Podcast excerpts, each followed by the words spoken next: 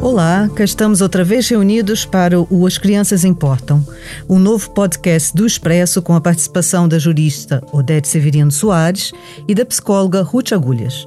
Eu sou Cristiana Martins, jornalista do Expresso e a moderadora deste podcast. Sejam bem-vindos. Desta vez vamos falar sobre um tema difícil, polêmico, mas essencial: a pobreza infantil.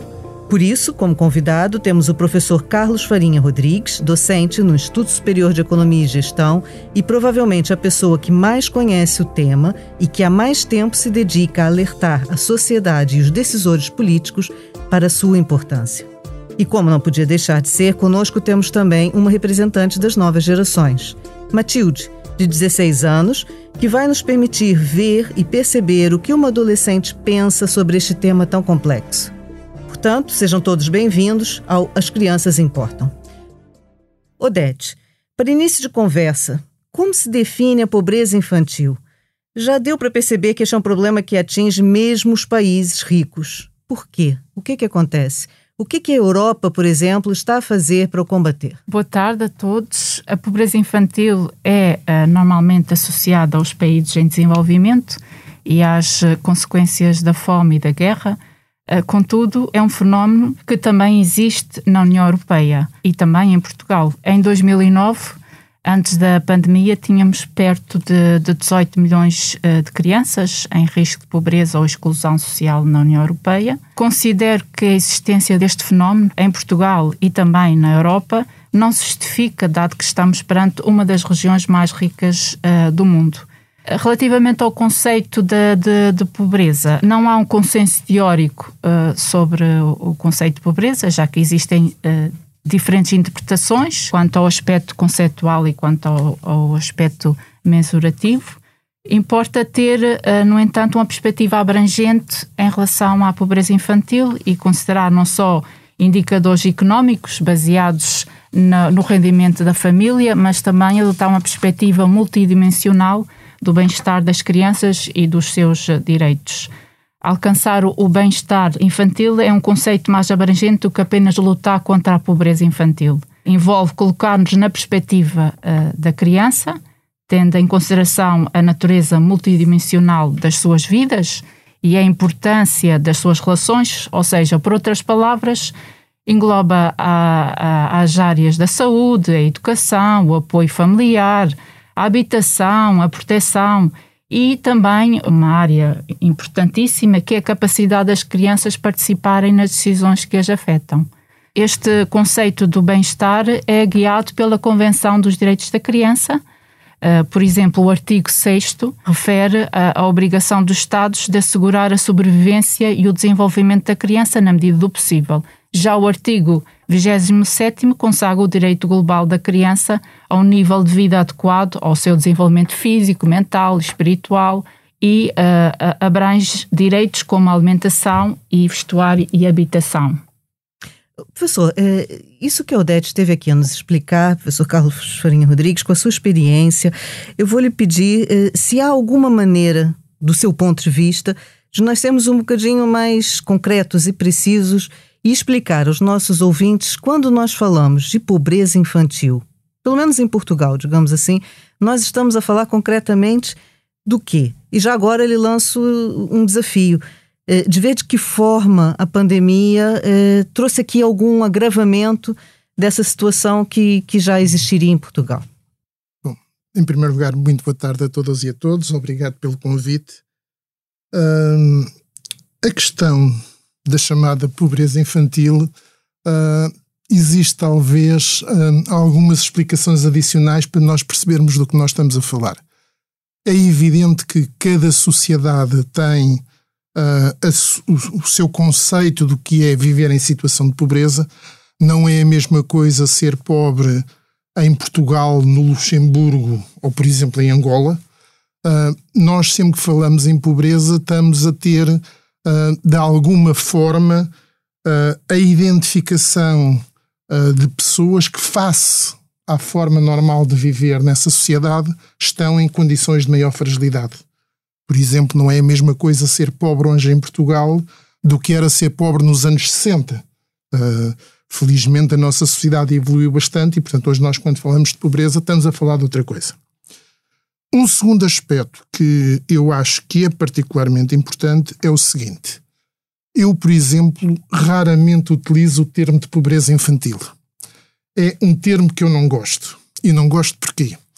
Uh, eu costumo falar crianças em situação de pobreza. Porquê? Uma criança é pobre se está numa família que é pobre. É evidente que as crianças não têm rendimentos uh, e, portanto, a forma como nós olhamos para a situação de pobreza em que essas crianças vivem resulta essencialmente delas viverem em famílias pobres. E também aqui é importante referir que nós precisamos de ter algumas âncoras para fazer comparações. Hoje, a nível da União Europeia, uh, existe uma definição comum a todos os 27 Estados que permite uh, quantificar em cada ano e em cada país uh, qual é que é a fronteira que separa os pobres de não pobres.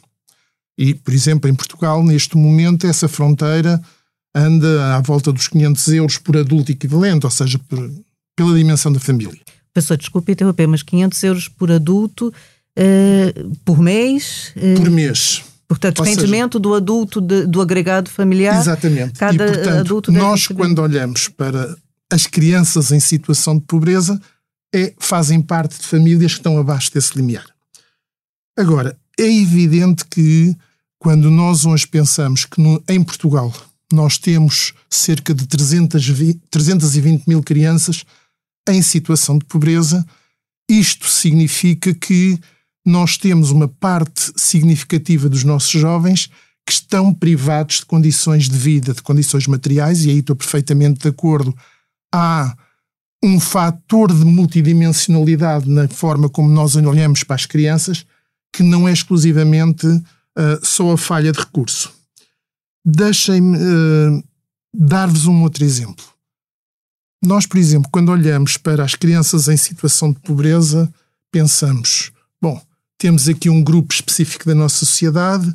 Nós, por exemplo, aqui há uns anos atrás, se pensássemos nos pobres em Portugal, falávamos essencialmente nos idosos.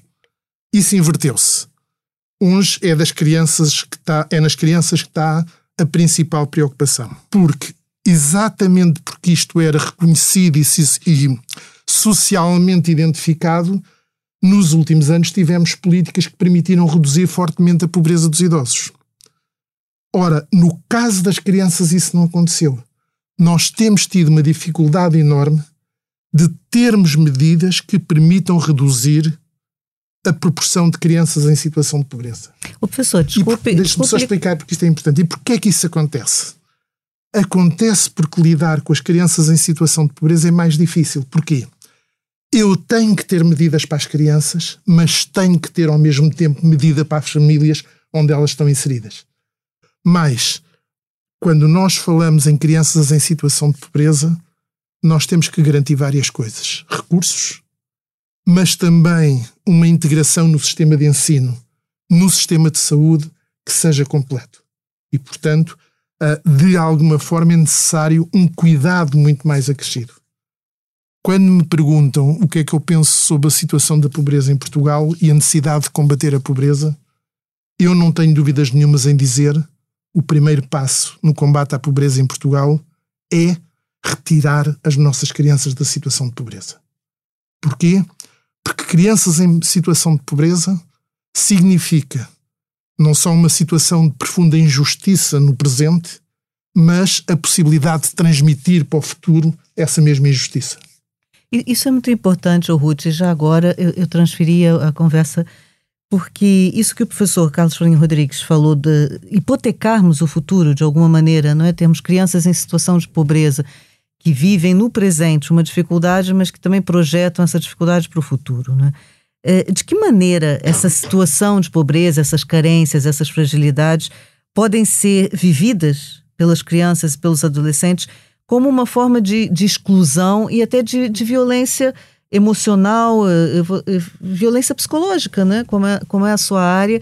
Eu gostava de perceber como é que, que pode ser feita essa intervenção, que não é uma intervenção é, do ponto de vista desses instrumentos financeiros, econômicos, mas uma intervenção do apoio emocional, por exemplo? Olá a todos. Uh, efetivamente, a pobreza anda de mãos dadas com a exclusão, com a discriminação e tem um impacto muito negativo na saúde mental ou na saúde psicológica. Por sua vez, quando temos crianças e famílias também com problemas de saúde mental, isso também vai aumentar a vergonha, a exclusão e a discriminação. Portanto, estamos a falar aqui de um ciclo vicioso, um ciclo negativo que urge ser quebrado. Eh, em 2020, a nossa Ordem dos Psicólogos Portugueses eh, publicou um documento que está disponível no site que se chama Crise, Pobreza e Desigualdades Relatório sobre o Impacto Socioemocional na Saúde Mental. E de facto, aquilo que surge como muito, muito de mãos dadas, não é? Repetindo um bocadinho aqui esta expressão, com a pobreza e com estas desigualdades, são o desemprego, são a instabilidade ou precariedade familiar, uh, profissional, são também o acesso à saúde e à educação, como dizia agora o professor Farinha muito bem, a má qualidade da habitação e depois todo o estigma que rodeia estas famílias. E aquilo que, que os estudos têm mostrado relativamente ao impacto que isto tem nas crianças, estamos a falar de crianças e jovens ficam mais expostos a várias situações de adversidade e, neste contexto, apresentam três grandes áreas bastante fragilizadas. Por um lado, problemas emocionais, por outro, problemas de comportamento e, por outro, também mais limitações cognitivas. E quando estamos a falar de limitações cognitivas, Estamos a falar de mais dificuldades na atenção, na linguagem, na capacidade de memória e também na capacidade de tomar decisões. E isso que a Cristiana falava agora que é extremamente relevante e que o professor Farinha também colocou, que é esta questão depois a médio e longo prazo, porque este comprometimento emocional, cognitivo e com um, consequências também comportamentais nas crianças vai ter repercussões na forma como elas se vão posicionar daqui a amanhã, enquanto jovens, enquanto adultos, nas escolhas que vão fazer e nas decisões que vão tomar. Portanto, este é um problema de facto que tem repercussões a médio e longo prazo e corremos o risco de se perpetuarem estes ciclos. Oh, Ruth, e está tá aqui a me fazer pensar numa questão. Essas crianças em situação de pobreza, já agora vamos, vamos seguir o conselho do professor e adotar essa, essa terminologia que me parece realmente mais correta. Essas crianças em situação de pobreza são também alvos preferenciais, por exemplo, de, de situações de bullying, de situações eh, nas escolas, de, de sofrerem eh, em relação à comunidade, os menos desfavorecidos, digamos assim, podem se virar contra os mais desfavorecidos. Isso acontece ou não? Acontece com muita frequência. Nós estamos a falar de crianças e jovens que estão inseridas num grupo de pares na escola um, e sabemos também que o grupo de pares pode ser bastante cruel e discriminar uh, os seus pares pela roupa que vestem, pelas marcas que têm ou não têm, pelo poderem, por exemplo, ir tomar, um, comer o almoço ao restaurante da rua e não comerem a, a, a refeição social da própria escola pelo tipo de material escolar que têm ou não, as viagens de estudo que podem fazer, a marca do telefone que têm, enfim, há todo aqui um conjunto de situações que leva também que no próprio grupo de pares estas crianças sejam muitas vezes discriminadas. Ora, isso vai muitas vezes potenciar também reações mais difíceis, mais violentas, o, o própria dificuldade de integração na escola, muitas vezes também algum absentismo, menor motivação para a aprendizagem, enfim, estamos a falar aqui de um conjunto de situações, é um bocadinho uma bola de neve que se vai acumulando na vida destas crianças. Pois é, que convém interromper, não é? Eu gostava agora muito de ouvir a Matilde. A Matilde, pronto, para os nossos ouvintes perceberem, é a única que não está aqui presente conosco no, no estúdio, está a, através de uma ligação digital. Matilde, antes de mais, queria lhe pedir que dissesse a sua idade, onde vive, pronto, me explicasse um bocadinho e aos nossos ouvintes eh, quem é que a Matilde de, é, onde está, não é? E depois eu gostava de saber se a Matilde tinha noção que no seu país havia uma situação tão grave de, de pobreza infantil, se, se já vivenciou entre os seus amigos e colegas eh, situações de, carência, viu amigos e colegas com problemas econômicos. Pronto, queria que a Matilde nos falasse um bocadinho, que entrasse aqui na nossa conversa. Uh, olá a todos, eu sou a Matilde, tenho 16 anos, uh, vivo em Matosinhos, uh, sou membro do Conselho Nacional de Crianças e Jovens um, e respondendo à sua questão, não tinha a noção que a pobreza infantil era tão elevada e que era a realidade de tantas crianças. Uh, penso que também um, tenho, problemas, tenho colegas com problemas económicos, mas também não é comum queixarem-se, porque acho que existe ainda um, um estigma. Penso que têm receio de serem marginalizados ou excluídos por, por padecerem desses problemas. Um, eu, claro que não tenho tudo, mas acho que sou uma privilegiada uh, e acho que muito, muitos, muitos jovens da minha idade não dão valor às coisas que, dão como, que eles dão como adquiridas e não dão valor a pequenas coisas que devíamos valorizar muito mais, porque há muitas crianças que não têm, por exemplo, uma casa, não têm saúde, não podem ir à escola e devíamos valorizar mais isso. Ô Matilde, agora durante a pandemia, durante os confinamentos que nós vivemos, a Matilde viu colegas cujos pais perderam emprego, ouviu colegas que tenham manifestado maiores dificuldades Sentiu isso ou a tal vergonha de assumir eh, uma situação de fragilidade falou sempre mais, mais alto? Um, acho que falou um pouco mais alto, mas, por exemplo, tenho colegas na minha turma que não tinham meios tecnológicos para assistir às aulas à distância uh, e a escola teve, teve que dar computadores. Levou algum tempo e não puderam assistir a todas as aulas, Uh, e acho que aí a escola tem um papel importante para também minimizar um, estas dificuldades. O professor, justamente nós tínhamos deixado essa pergunta um bocado pendurada lá atrás e agora vou fazer a ligação com isso que a Matilde diz. De que forma a pandemia, já há estudos, já há evidências, de que forma a pandemia agravou a, a situação eh, de pobreza de uma franja da nossa população? Bom, hum, nós não temos ainda informação muito objetiva sobre os efeitos da pandemia, mas há um conjunto de indicadores que são muito claros de que esta pandemia se traduziu uh, num reforço da pobreza e também das desigualdades. E as duas coisas estão ligadas. Eu costumo dizer que pobreza e desigualdades são duas faces da mesma moeda. Uh, e no caso das crianças, eu penso que esta pandemia teve efeitos muito, muito fortes que irão traduzir-se em agravamento da pobreza e das desigualdades no próximo ano. A Matilde falou e muito bem de que havia crianças na escola dela que não tinham meios informáticos, que a escola conseguiu resolver com algum atraso uh, e que, portanto, a partir de certa altura, elas passaram a ter esses meios informáticos.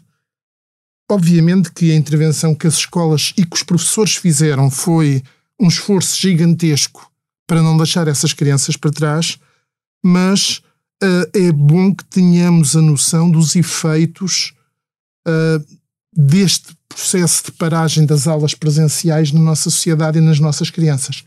Repare, mesmo que todos os problemas materiais, os computadores, a internet estejam resolvidos, é completamente diferente eu seguir aulas via televisão ou via internet numa casa com condições ou numa família que me pode acompanhar do que estar numa casa onde essas condições não existem, onde há várias pessoas a coabitarem na mesma sala, no mesmo, no mesmo espaço, ou onde os pais não têm condições para apoiar as crianças.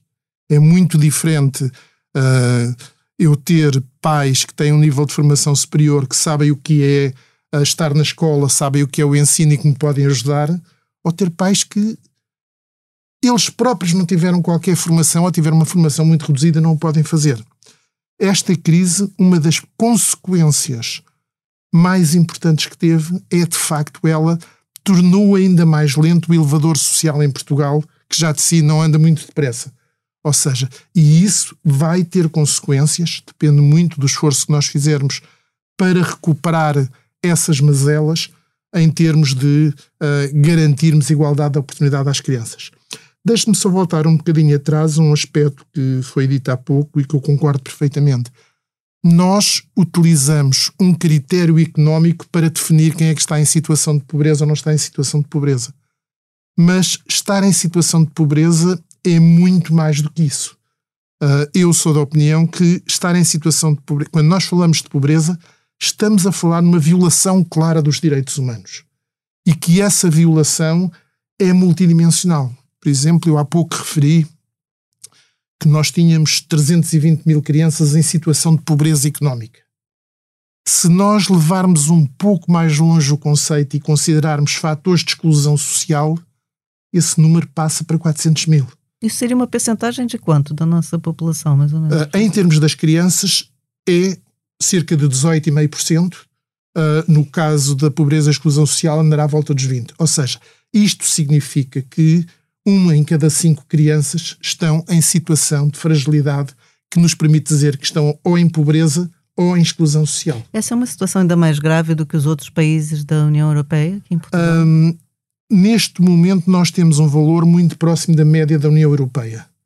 Uh, nós temos, como foi dito do início, uma, largos milhões de crianças em situação de pobreza e, portanto, eu aqui uh, gostaria muito de deixar esta ideia. A Europa tem a responsabilidade, a Europa, os governos da Europa e, no caso concreto, o governo português, tem a responsabilidade de ter medidas concretas que permitem minorar e mesmo erradicar esta situação de termos crianças em situação de pobreza. Odete, é justamente essa ligação que eu acho importante, não é? Fazer, porque a Odete é muito atenta e muito preocupada com, com o que a União Europeia está a fazer. Essa crise pandêmica, como aqui ficou mais do que evidente, provou que essas franjas mais frágeis da população necessitam de um apoio institucional, não é? De instituições robustas, fortes, ágeis, rápidas.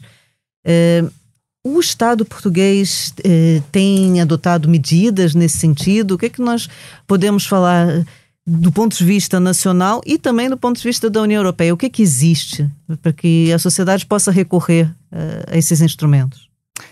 A, a, crise atual, eh, de facto, tem posto em causa todos os Estados, uns mais do que outros, mas tem, tem, tem posto em causa a, a capacidade de resposta a esta situação. E eu considero que a, a, crise atual também pode ser uma oportunidade para a Europa se reinventar, trazendo a justiça social para o centro, ou seja, haver uma maior proteção da, da, das crianças em risco de pobreza. Só assim considero que a, a meta que foi definida dos 5 milhões de crianças em risco de pobreza na União Europeia possa ser atingida, porque caso contrário não, não, não vejo uh, outra forma de, de a atingir, tendo em conta a situação de crise atual. E esta minha afirmação está muito ligada às conclusões do relator especial das Nações Unidas para a Pobreza e Direitos Humanos, na missão que ele fez uh, às instituições europeias e a, e a alguns Estados-membros eh, em novembro de 2020 e janeiro de 2021, em que eu tive, uh, participei na, na, elaboração do documento de suporte uh, sobre a pobreza infantil e ele refere precisamente que há necessidade de priorizar as áreas de, de, da saúde, da proteção, porque realmente os Estados têm dado grande ênfase aos cortes em nome da eficiência. E, portanto, uh, tem uh, diminuído a resposta em relação a estas áreas críticas e, por isso, uma das, das conclusões é que, de facto, os Estados têm que apostar nestas áreas porque são críticas para que essa situação da pobreza e da pobreza infantil possa ser erradicada eh, em, na União Europeia e também em Portugal. Odete, desculpe então mas só para perceber, então, no que toca ao combate uh, à pobreza infantil, não devemos apostar na austeridade orçamental. Não, não é esse o caminho, né? Não, não é esse o caminho. E, uh, e, e, de facto, uh, vemos que estão a ser dados passos importantes, quer uh, a nível da União Europeia e também a nível de Portugal. E uma das medidas que eu gostaria de, de salientar aqui, que eu acho que é importante e que terá um impacto futuro em termos de pobreza infantil, é a, a Garantia Europeia para a Infância que é uma medida que foi eh, discutida durante a presidência portuguesa do Conselho da União Europeia e que visa precisamente ajudar uh, os Estados-membros, através de planos nacionais de ação, a combater a pobreza infantil. Agora, resta saber como é que os Estados-membros e Portugal vai implementar a garantia uh, europeia para a infância, porque isso vai exigir dos próprios Estados e de Portugal a definição de um plano de ação com metas bem concretas em termos de, de, pobreza infantil e também o financiamento uh, uh, necessário que está previsto uh, no novo Fundo Social Europeu mas obviamente que cabe a cada Estado, e neste caso também a Portugal, a definição desse plano e desse financiamento e dessas metas e dos mecanismos de acompanhamento para essa implementação e por isso uh, vejo com alguma perspectiva e com alguma esperança que uh, seja possível que esta situação se comece a inverter e que as nossas crianças tenham alguma esperança de um melhor futuro em termos de direitos. Pois, Posso só acrescentar claro, um aspecto? Diga. Uh, eu concordo quase no integral, no, no total com o que foi dito. Uh, agora, acho que vale a pena fazer duas observações. Primeiro, em relação às metas definidas para a União Europeia no âmbito do Pilar Europeu dos Direitos Sociais.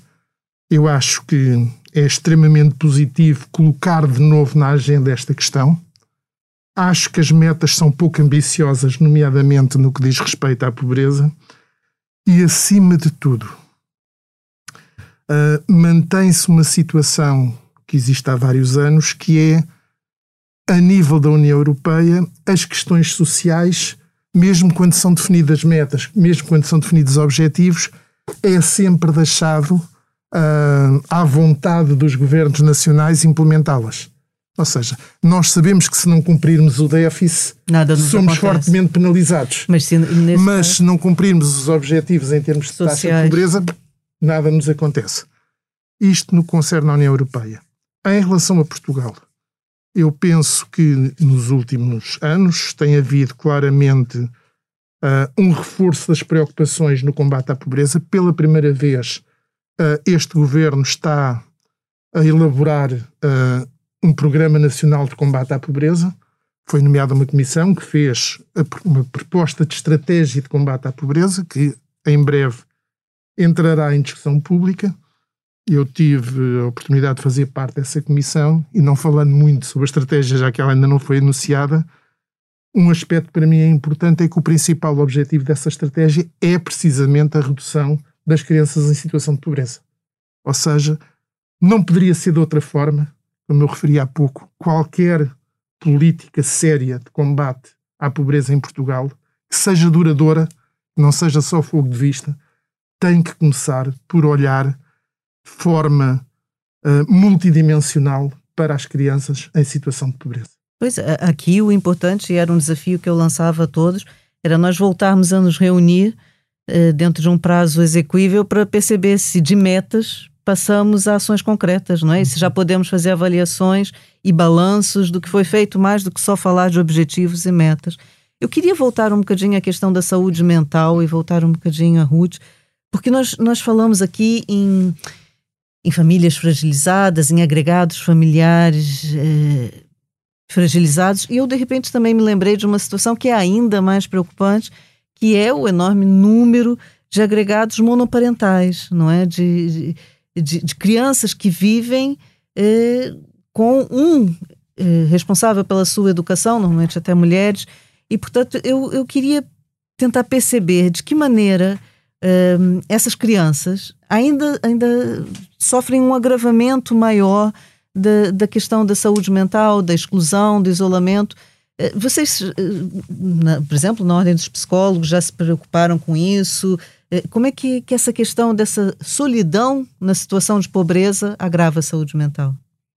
Efetivamente está provado que uh, há um risco acrescido de pobreza nestes agregados monoparentais e já agora era importante também darmos aqui alguns números para termos a, a, noção da dimensão do que estamos a falar. Os últimos dados que nós temos são do último censo, 2011, portanto, brevemente teremos dados mais atualizados, mas já em 2011 tínhamos em Portugal cerca de 220 mil agregados com crianças ou jovens menores de 18 anos em uh, situação de monoparentalidade, portanto, agregado monoparental. Com o número uh, elevado de divórcios e de separações que temos tido na última década, imaginamos que os dados que vêm aí agora brevemente com o último censo serão talvez aqui um bocadinho mais expressivos ainda.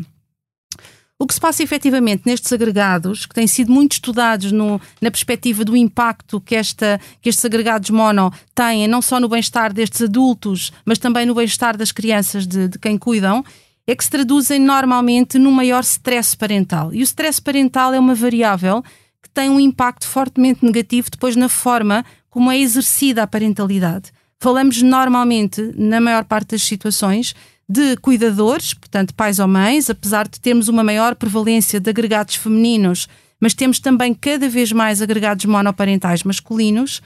Estamos a falar de pais e de mães com maior stress, com uma menor rede de suporte social, com mais quadros ansiosos, com mais quadros depressivos e que se traduz muitas vezes também na necessidade de trabalharem mais horas, estarem mais horas fora de casa para conseguirem uh, uma, no fundo, um rendimento que lhes permita fazer face às despesas.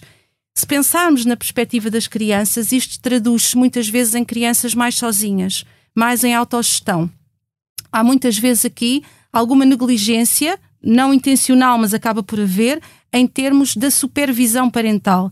Crianças que, quando acordam, a mãe já saiu para trabalhar, crianças que vão para a escola, que vêm e que se deitam e muitas vezes a mãe ainda não chegou. E isto acontece muito frequentemente. Acabamos por ter crianças também sem esta supervisão, muitas vezes envolvidas também em comportamentos mais de risco, eh, mais frágeis também, mais vulneráveis. Há alguma violência, muitas vezes, que vem do exterior, fisicamente, online. O Ruth, isso que está a falar, está aqui a me fazer pensar, por exemplo, na situação da pandemia que nós vivemos e do, dos confinamentos. Por exemplo, um, esses agregados monoparentais eh, em pessoas menos qualificadas eh, teriam que sair provavelmente para trabalhar, porque foram aqueles postos de trabalho que nunca conseguiram interromper, não podiam ser feitos sem teletrabalho, não é? E essas crianças não iam para as escolas, não tinham as antenas que, que as escolas representam e, portanto, muitas vezes ficavam ainda mais isoladas. A pandemia deve ter agravado essa situação de forma importante, não é? E agravou, e agravou, não só em termos das sinalizações, porque de facto estas crianças ficaram muito escondidas, não é? Durante a fase de confinamento, porque a escola é, como diz, uma antena, está muito atenta uh, e muitas vezes sinaliza e identifica estas situações.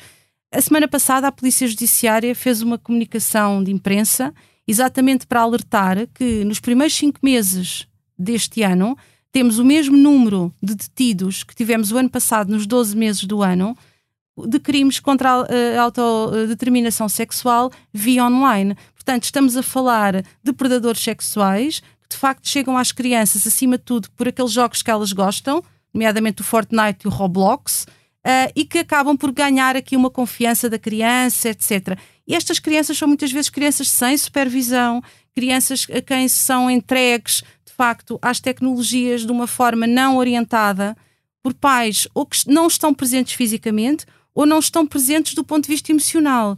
Temos muitos pais também fisicamente em casa, mas não estão disponíveis do ponto de vista emocional para a parentalidade. Ok. Agora Diga, só um esclarecimento, porque há dados mais recentes. Se nós considerarmos o ano de 2018, em cada, hum, em cada cinco crianças em situação de pobreza, uma está em famílias monoparentais. Ou seja, as crianças pobres em famílias monoparentais são 22,5% do total das crianças. Portanto, é de facto um fenómeno importante. Uh, nós temos uma situação em que as famílias com crianças são muito mais vulneráveis à situação de pobreza que as famílias sem crianças, mas no caso particular das famílias monoparentais, o risco de termos crianças em situação de pobreza é muito grande. E, portanto, isso claramente há de ser motivo um de um apoio específico. Que é? precisam de medidas específicas. Claro. Matilde, eh, essa nossa conversa hoje é uma conversa muito pesada, não é? Mas pronto, são assuntos que têm que ser abordados para tentarem ser resolvidos e esse também é um dos propósitos do nosso podcast. De qualquer maneira, eh, eu queria perguntar, tendo ouvido essa conversa, todos esses esclarecimentos que, que aqui foram feitos, e como representante dessa, dessa nova geração, a Matilde acha que, que deveriam ser ainda mais prioritárias. Sente que, que as crianças, os adolescentes, os jovens precisavam serem colocados mais no centro da preocupação da sociedade? Como é que vê isso? Sim, acho que devia ser prioridade porque as crianças e jovens são o futuro e o futuro da nossa sociedade. E acho que o combate à pobreza infantil também passa muito por uma questão de, de direitos fundamentais uh, e que é necessário haver mais políticas direcionadas na proteção de crianças e jovens, de forma a reduzir a pobreza infantil, as desigualdades, a exclusão social e garantir os seus direitos. E acho também o apoio às famílias é muito importante também no combate e que a educação também tem um papel fulcral neste, uh, neste campo e que pode mudar o futuro de muitas crianças. Eu, eu queria, dada a gravidade da situação e a seriedade do assunto, eu vou pedir a cada um eh, dos nossos participantes que deixe aqui uma mensagem curta, um, um, uma síntese do que que sai daqui, do que que era preciso fazer. Eh, portanto, professor, eh, que mensagem que fica aqui para os nossos ouvintes, para os decisores políticos, eh, para os responsáveis das famílias, para os responsáveis das empresas que empregam os responsáveis das famílias. O que é que gostaria de dizer?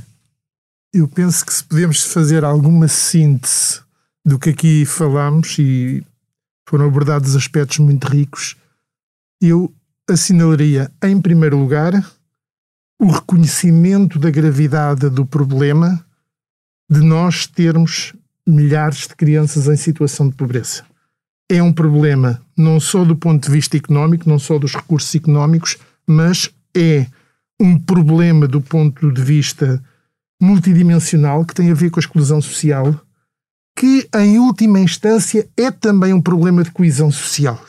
E portanto, esse é o primeiro aspecto. O segundo, que eu também gostaria de realçar, é que, apanhando um pouco a, a sua expressão, eu também sou otimista eu quero acreditar que nós somos capazes de erradicar a pobreza em Portugal. E nesse sentido é preciso evidenciar muito claramente, e nas crianças isso é tão óbvio, que a pobreza não é um problema dos pobres, é um problema de todos nós enquanto sociedade. E eu penso que é muito importante o reafirmar que a pobreza não é uma fatalidade. A pobreza resulta da forma como nós organizamos a sociedade e como nós, e como tal, nós temos capacidade para mudar as coisas. E eu quero acreditar que conseguiremos fazê-lo. Muito obrigada. Odete, e portanto a sua mensagem, a sua síntese? A minha síntese eu concordo inteiramente com o professor uh, uh, Farinha. De facto, eu sou positiva e, e, acredito no futuro e acredito que Portugal tem condições uh, para uh, erradicar a pobreza infantil. Uh, é uma realidade, é um fenómeno que pessoalmente a mim perturba e emocionalmente, porque não compreendo como é que uma, uma região como a Europa permite esta, este flagelo, mas acredito que nós temos condições e que há, sinto que há, começa a haver um interesse claro uh, de, de, de, erradicar este, este fenómeno e, como eu disse há bocado, uh, os instrumentos que foram aprovados recentemente podem, uh, podem ajudar e muito se efetivamente for assumido este fenómeno, a pobreza infantil, como uma prioridade das prioridades e colocando os recursos necessários sobre essa essas, uh, sob essa prioridade. Por isso, acredito que o futuro uh, vai trazer uma, uma melhor situação, uh, mesmo vivendo numa, numa situação de, de, crise pandémica e as consequências que isso pode, pode ter, mas sou positiva, como, como disse há bocado, e tenho esperança que, que vai, vamos conseguir dar a volta.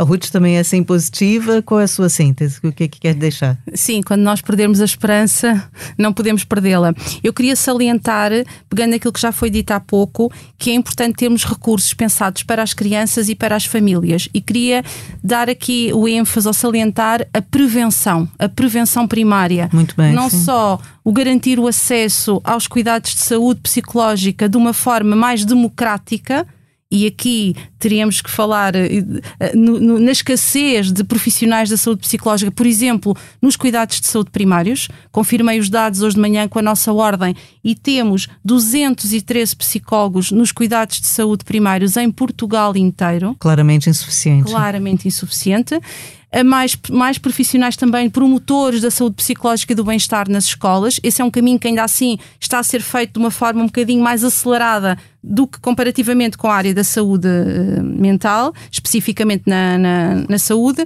E depois queria salientar também a importância do apoio à parentalidade, de programas de promoção de competências parentais, de prevenção do stress parental. As famílias precisam de ser ajudadas ao longo do seu ciclo de vida. E se temos estes picos de divórcio e de separações, estes agregados monoparentais tão expressivos, com 22,5% das crianças a estarem inseridas nestes agregados. Então, As crianças este... pobres. Exatamente. Estas crianças têm que, estas famílias têm que ser ajudadas a atravessar estas várias etapas do ciclo de vida, nomeadamente quando existem estas separações, estes divórcios, depois a recomposição familiar, que são sempre momentos de maior stress, de alguma crise mas que não têm que resultar necessariamente em patologia, em perturbação. Podem resultar em crescimento e em aprendizagem, desde que as famílias sejam devidamente apoiadas. Ok. O Matilde, para terminar, eu queria lhe pedir um desejo de futuro. Afinal, a Matilde aqui é a nossa representante do futuro, é representante de, das novas gerações. O que, que a Matilde gostaria que, que saísse aqui dessa nossa conversa como seu grande desejo, expectativa para amanhã, para o futuro? Um, eu desejo que este tema seja a prioridade, porque é o futuro, as crianças são o futuro. Uh, e acho que temos que alertar, cada, cada vez mais se fala deste tema, mas é preciso alertar e fazer com que os decisores, decisores políticos façam medidas concretas e para termos uma ação conjunta uh, para conseguirmos uh, erradicar este, este problema. É o meu maior desejo. Muito obrigada, Matilde. Muito obrigada. É, como é hábito, não é? Nós agora estamos quase a, a, terminar a nossa conversa, mas antes de nos despedirmos, é, nós vamos fazer aqui algumas sugestões, ou de atividades, ou de leituras. É, eu começo por mim, para me ficar logo despachada, quero logo resolver o meu assunto. E eu trago aqui mais uma vez um assunto que me é muito caro, que é o papel das raparigas na sociedade. E, e, trago mais uma vez um livro que já não é novo, que é o Eu Malala, de 2013, da editorial Presença. E por que, que eu vou buscar esse livro agora? Porque uh, eu li muito recentemente uma entrevista muito atual da Malala, que foi aquela jovem paquistanesa que sofreu um atentado, foi baleada porque lutava pela educação das raparigas no seu país, no Paquistão, não é? E que acabou por receber um prêmio Nobel. Um, e ela deu uma entrevista uh, à Vogue, a edição de julho da Vogue britânica, em que ela parece muito bonita e que ela já não é uma adolescente, ela já é uma jovem de 23 anos e que nós vemos todas as inseguranças e as fragilidades de uma jovem mulher que vai começar a sua vida profissional, que fala dos efeitos da pandemia e, portanto, eu, eu trago aqui eh, essa sugestão, aconselho que leiam as duas coisas. Leiam um livro, Eu Malala, e leiam a entrevista na Vogue britânica. Está disponível na internet, é aberta, portanto, uh, todos podem aceder. Odete, que sugestão aqui nos traz dessa vez? Uh, eu recomendo, uh, até pela ligação que eu tenho ao arquipélago dos Açores, vou recomendar um, um conto açoriano, A Néveda nos Açores, que é um livro infantil, bilingue, escrito por Terry Costa e ilustrado por Vera Betancourt, e lançada em dezembro de 2019 pela Mira, Mira TAC e, e tornou-se num verdadeiro sucesso em 2020. Descreve a história de uma, de uma menina flor chamada Néveda, que viaja pelas nove ilhas dos Açores. Uh, esta personagem Néveda é baseada uh, na flor da planta Néveda, que cresce espontaneamente em todas as ilhas do arquipélago dos Açores. É mais conhecida por dar sabor ao chá de Néveda, usado pelas gerações mais antigas, onde eu me incluo, e também na, na famosa aguardente e licor produzido nos alambiques da, da Ilha do Pico, muito apreciado pelos açorianos, mas também pelos turistas. Uh, eu penso que, longe de ser um livro infantil uh, para consumo interno nos Açores, estamos perante uma obra que merece uma projeção, pois tem tudo para ser um belíssimo cartão de visita das nove ilhas açorianas. É um projeto 100% açoriano e faz parte do Plano Regional de Leitura. Muito bem, obrigada. Ruth, e a sua sugestão desta vez? Eh, vou trazer também uma sugestão de atividade. No outro episódio sugeri para os mais pequeninos. Hoje pensei numa atividade para os mais velhinhos, ali por volta dos 11, 12 anos em diante. Estamos a falar de uma idade onde já tem outra maturidade, outra capacidade cognitiva para pensar e refletir.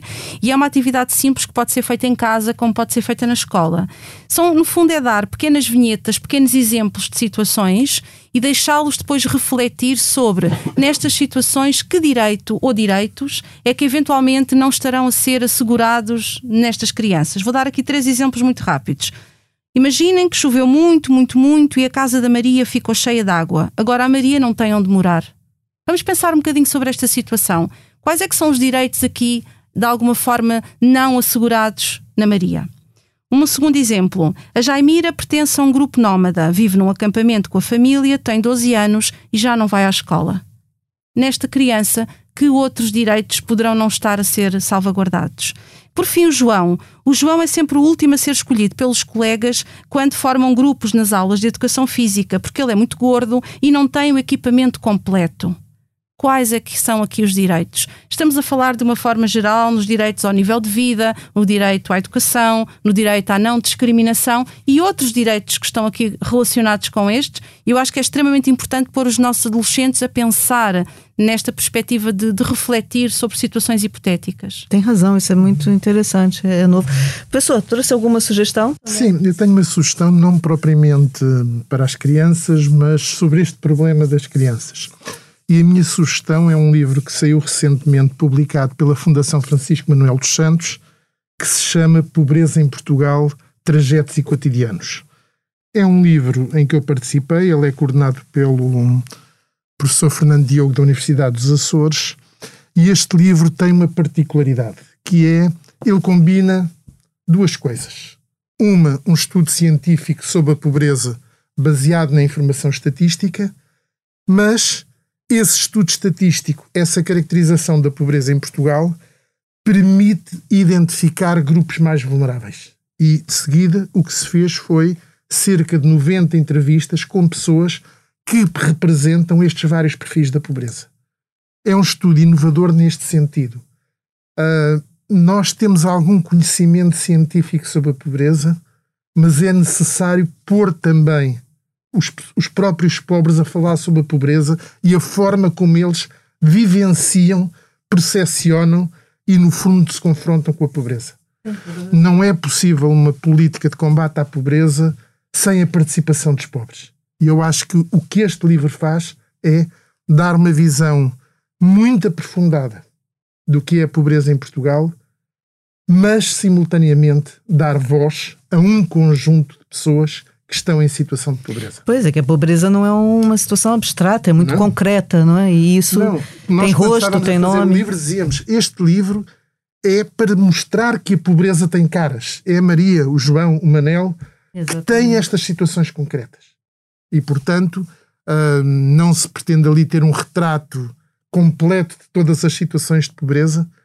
Aliás, uma das conclusões do livro e de, de todos os nossos estudos é que não existe um perfil típico da pobreza, existem muitos. Uh, é difícil, é diferente ser pobre uh, em São Miguel, em Rabo de Peixe, por exemplo, ser pobre em Lisboa ou ser pobre numa vila no interior de Portugal. Ou seja, nós falamos na pobreza por simplificação. O que nós temos são diferentes formas de pobreza e todas elas, passo o pleonasmo, nos empobrecem a todos. Era justamente isso que eu ia dizer. Eu acho que todos nós uhum. ficamos mais pobres num país que ainda tem pobres, sobretudo quando há situações de pobreza que afetam as crianças. Eu quero agradecer a todos. A conversa foi muito interessante. Foi uma conversa hoje mais, mais dura, mais difícil, mas é que é para promover a ação. Esse é o nosso objetivo. Espero, portanto, que tenha sido útil. Daqui a 15 dias cá estaremos outra vez reunidos. Vamos debater dessa vez o impacto das alterações climáticas nas vidas das crianças e dos jovens. Um tema também é ele essencial e também ele que nos condiciona o futuro. Até lá, não se esqueçam, estamos à espera das vossas partilhas, sugestões de temas e de conversas que gostariam de ter conosco e com os nossos convidados. Podem seguir e subscrever o As Crianças Importam nas plataformas que utilizam para ouvir podcasts e também no site expresso.pt. Até lá, muita saúde e tudo de bom. Muito obrigada a todos.